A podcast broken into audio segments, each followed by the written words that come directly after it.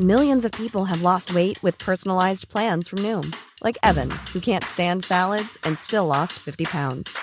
Salads, generally, for most people, are the easy button, right? For me, that wasn't an option. I never really was a salad guy. That's just not who I am. But Noom worked for me. Get your personalized plan today at Noom.com. Real Noom user compensated to provide their story. In four weeks, the typical Noom user can expect to lose one to two pounds per week. Individual results may vary. Heraldo Podcast, un lugar para tus oídos.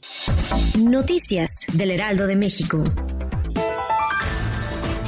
Durante la conferencia mañanera de Palacio Nacional, el presidente López Obrador informó que se aprobó un incremento al sueldo de los maestros de instituciones de educación pública en México con un salario mínimo de 6 mil pesos al mes. Además dijo que ya están en proceso de fabricación de más de 115 millones de libros de texto gratuitos que serán entregados para el próximo ciclo escolar.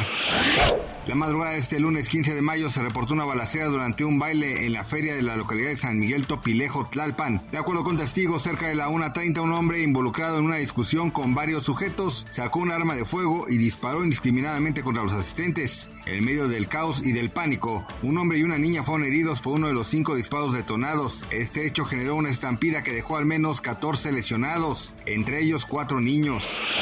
Julio Escandón, director general del Grupo Financiero Base, señaló que las regulaciones bajo las que se rige el sistema financiero de México han permitido que el país pueda centrar su atención en otros temas importantes como el Dijo que una prueba de ello es que mientras en Estados Unidos están centrando su atención en el comportamiento de su sistema financiero ante los problemas de liquidez y capital que se registran en su sistema bancario, en México este sector es sólido.